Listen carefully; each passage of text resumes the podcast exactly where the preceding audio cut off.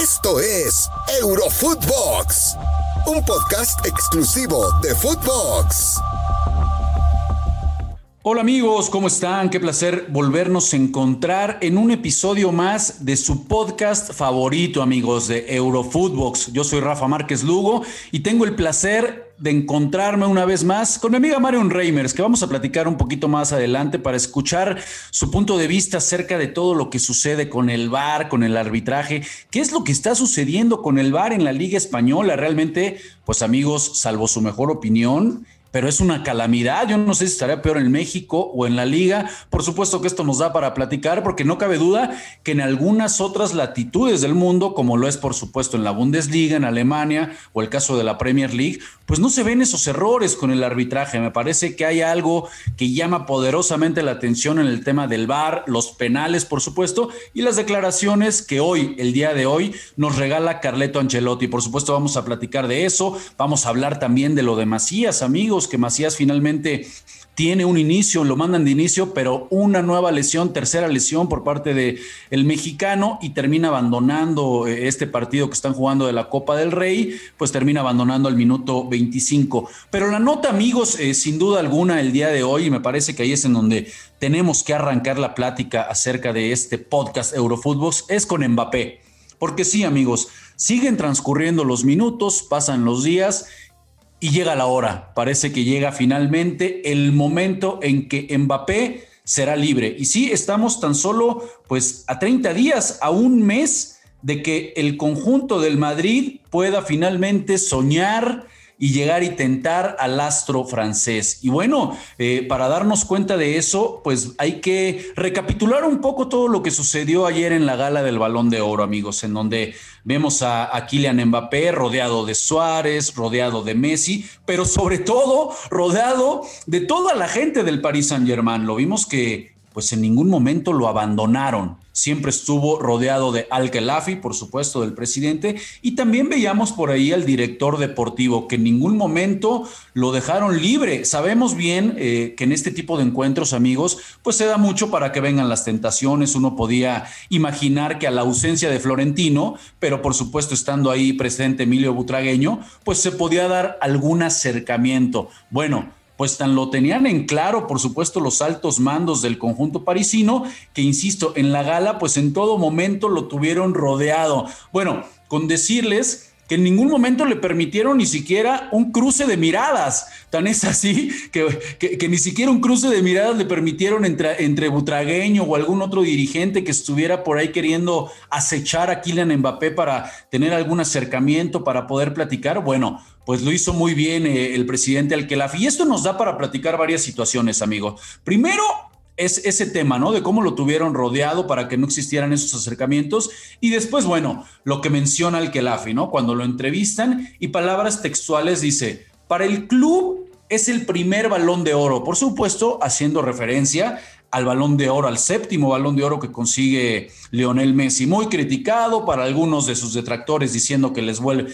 que le vuelven a regalar un balón de oro, que se lo merecía más Lewandowski y demás. Bueno, a mí me parece que poner en tela de juicio balones de oro para Lionel Messi hay que estar un poquito confundido. El tipo es el mejor de la historia del fútbol y me parece que nunca hay que dudar cuando se le da un balón de oro. Pero ese es otro tema, amigos, que ya platicábamos el día de ayer precisamente en Eurofootbox. Palabras textuales por parte de Al Khelaifi.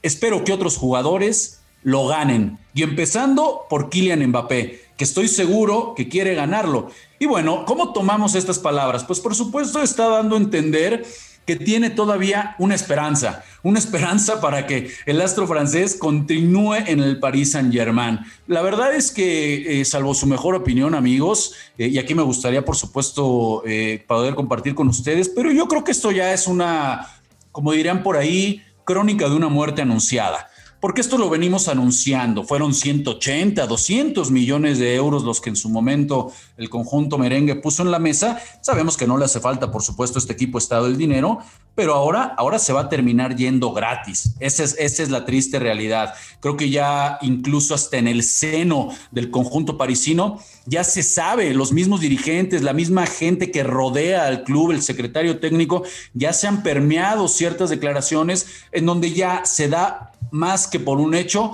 que finalmente en un mes, sí, en 30 días, pues este futbolista va a estar libre y de alguna manera se le va a empezar a vincular con el equipo merengue. Me parece que todo el mundo sabíamos que ahí iba a terminar. Por supuesto, Mbappé no ha tenido ningún reparo en mencionar en redes sociales, darle guiños, que si le pone un like a la foto de Benzema, que si las caricaturas en las que, en las que subió cuando era niño, que si eh, abrazando a Cristiano Ronaldo. Es decir, creo que la imagen de ayer en la que vemos a Kylian Mbappé eh, acariciando, observando de manera eh, amorosa, añorando ese balón de oro, pues yo creo que yo creo que Kylian Mbappé está consciente de que la mejor manera de conseguirlo o va a estar mucho más cerca, pues si está en el conjunto merengue, ¿no? Eh, sabemos que son, por supuesto, premios individuales, pero que los títulos y la envergadura, el pedigrí, por no decirlo menos, de algunos equipos, como lo es por supuesto el Madrid, pues lo van a acercar, por supuesto, a estos galardones individuales. Y aquí es en donde yo les preguntaría, amigos,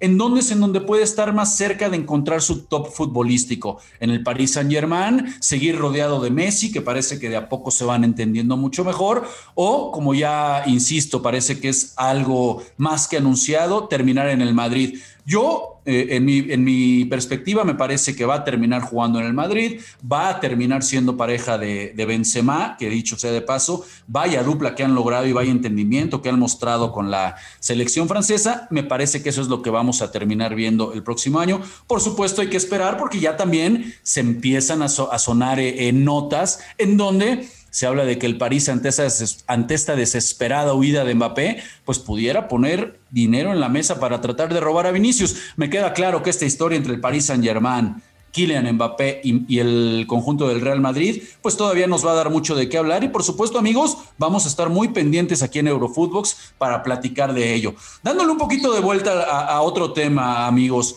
eh, hemos platicado mucho de este no podemos decir resurgimiento, pero sí al menos de eh, eh, esta, estos nuevos eh, bríos, ¿no? O estas nuevas ilusiones que ha generado la llegada de Xavi, por supuesto, al conjunto del Barcelona, en donde vemos que hay gente joven como Pedri, como Gaby, como Nico.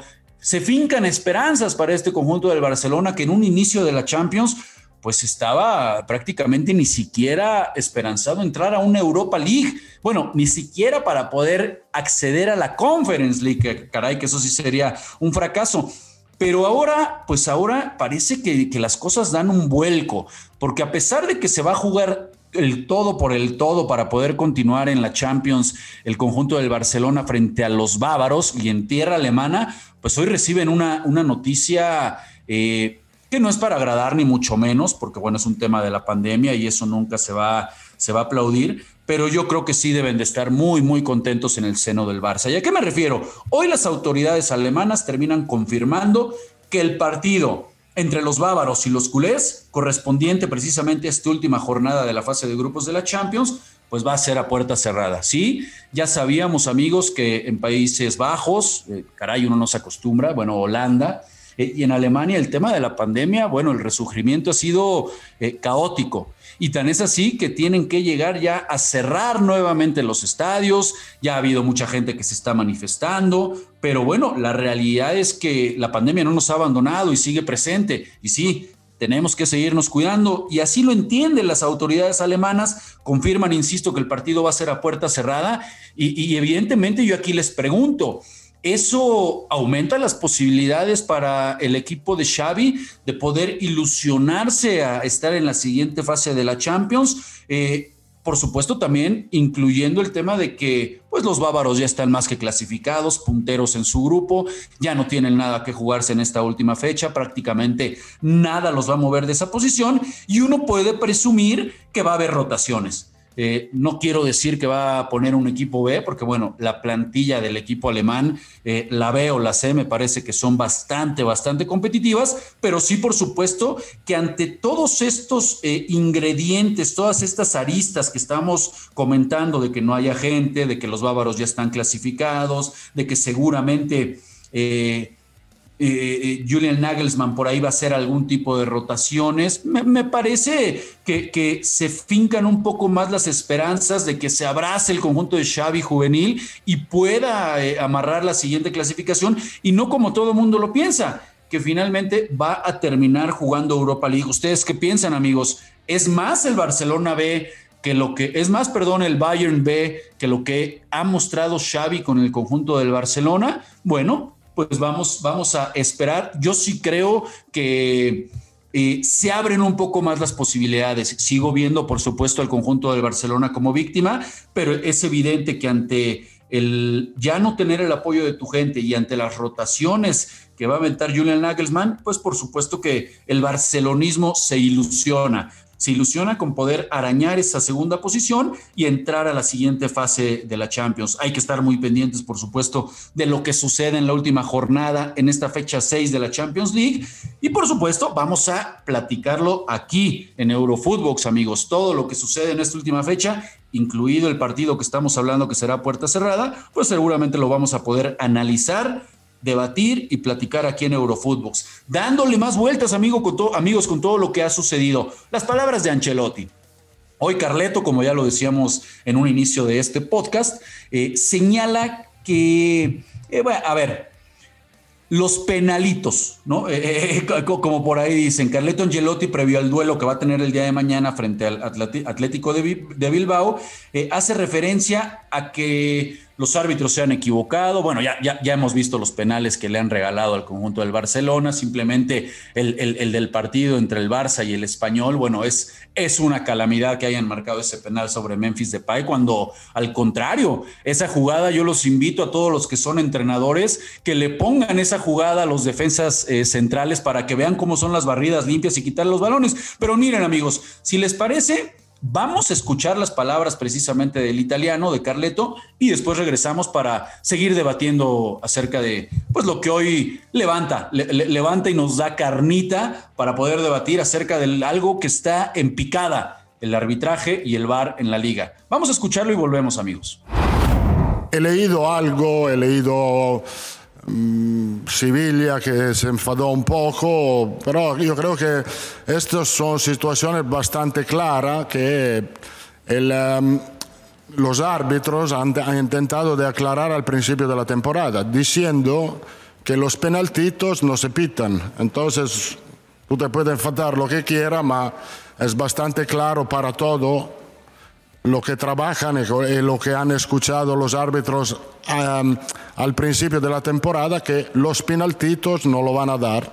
Y yo creo que hay dos situaciones en el partido eh, contra Sevilla, Real Madrid-Sevilla, una de Ocampos, un ligero contacto de Álava y una otra de Vinicius, un, contacto con, un ligero contacto con Diego Carlos. No lo han pitado porque eran penaltitos.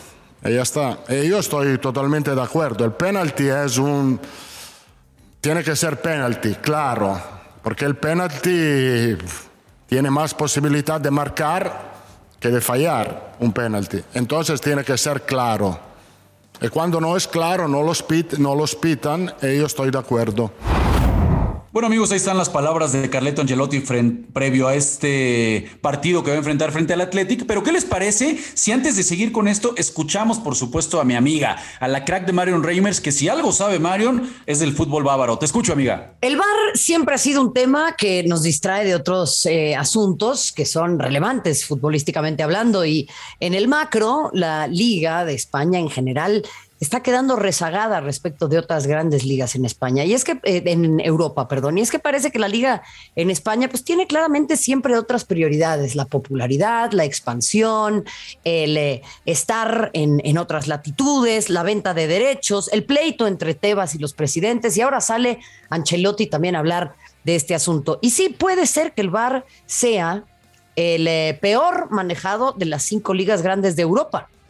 Pero esto pues no tiene que ver con los árbitros, tiene que ver con quienes manejan a la liga y en dónde están apuntando o hacia dónde están apuntando sus esfuerzos. Y en ese sentido, es lógico que si las prioridades están puestas en otro lado y ahora con la salida de Messi Cristiano Ronaldo empieza a existir un déficit cada vez mayor, el Barça no le está pasando bien, el Sevilla tampoco lo hizo a nivel continental, el Villarreal tampoco, el Real Madrid es el que saca la cara, eh, el Atlético de Madrid, ni qué decirles, pues lógicamente esto eh, afecta porque la liga está quedando rezagada en todos los sentidos. Y cuando una liga está quedando rezagada en todos los sentidos, el primero y el más complicado y al que menos atención se le pone, después obviamente el fútbol de las mujeres, porque eh, se olvidan de lo hecho por Alexia Putellas, por ejemplo, y todo lo que sucedió en el Balón de Oro, que se organizó, por cierto, en medio de fecha de selecciones nacionales para todas las galardonadas. Eh, cuando eso sucede, pues el primero o el segundo en verse eh, afectado es el arbitraje. Es a lo que menos atención se le presta, porque al final simplemente eso sigue generando periodicazos, sigue generando especulaciones, sigue generando espectacularidad. Y ahora se habla de que al Barça lo están beneficiando porque no le está yendo bien. Yo creo que todo esto son teorías de conspiración que nos alejan de lo verdaderamente relevante. Y es que eventualmente el modelo económico, perdón, del fútbol va a tener que cambiar y España claramente se está quedando atrás, no puede competir a otras ligas como la alemana o como la Premier, en donde sí hay una inversión importante en la impartición de justicia, porque se entiende que eso es lo que le da legitimidad al deporte. Y ojo, ¿eh? porque el mismo pleito que tienen en España, lo tienen también en la Premier. Y Mourinho cuántas veces no se quejó y cuántas situaciones no ha habido que si los vectores, que si esto, que si lo otro. Al final, al final, todo esto tiene que ver con la lista de prioridades que tiene cada una de las ligas y la manera en la que responde la prensa también, porque al final en España hay muchísimo histeriqueo en torno a, estos temas. Me parece que se explota constantemente lo que va diciendo un entrenador o lo que dice el otro y la situación que atraviesa el Fútbol Club Barcelona pues claramente no suma. Sí es una de las ligas en las que peor se pita, pero es una liga en la que también los futbolistas tienen muy poco respeto por los árbitros, en donde los rodean, en donde les empiezan a hablar, en donde los aprietan, en donde los empujan, cosa que en Alemania sería meritorio para una tarjeta amarilla directo, directo. Y en este sentido, bueno, pues creo que en general el hecho de que la prensa se maneje así, de que los entrenadores hablen con tanta soltura sobre el arbitraje, pues genera una falta de, de credibilidad y sobre todo de respeto ante la autoridad. Entonces, yo creo que más bien tenemos que analizar todos estos factores a nivel continental.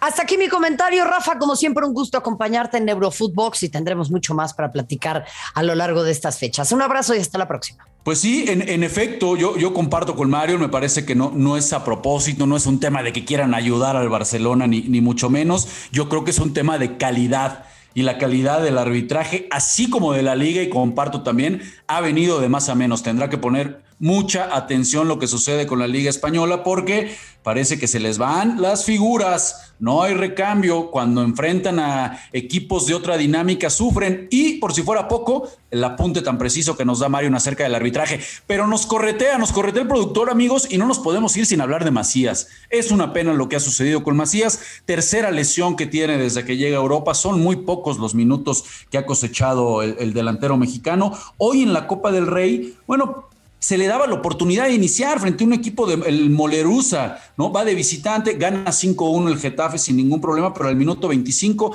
tiene que abandonar el terreno de juego por una lesión. Como ya lo decía yo en un inicio, me parece que esta aventura de JJ Macías no, no fue con todo fue muy cuesta arriba, no fue para nada con todas las oportunidades para poder realmente hacer algo importante. Vamos a ver qué termina sucediendo. Ojalá y pueda mantenerse allá. ¿O ustedes qué piensan, amigos?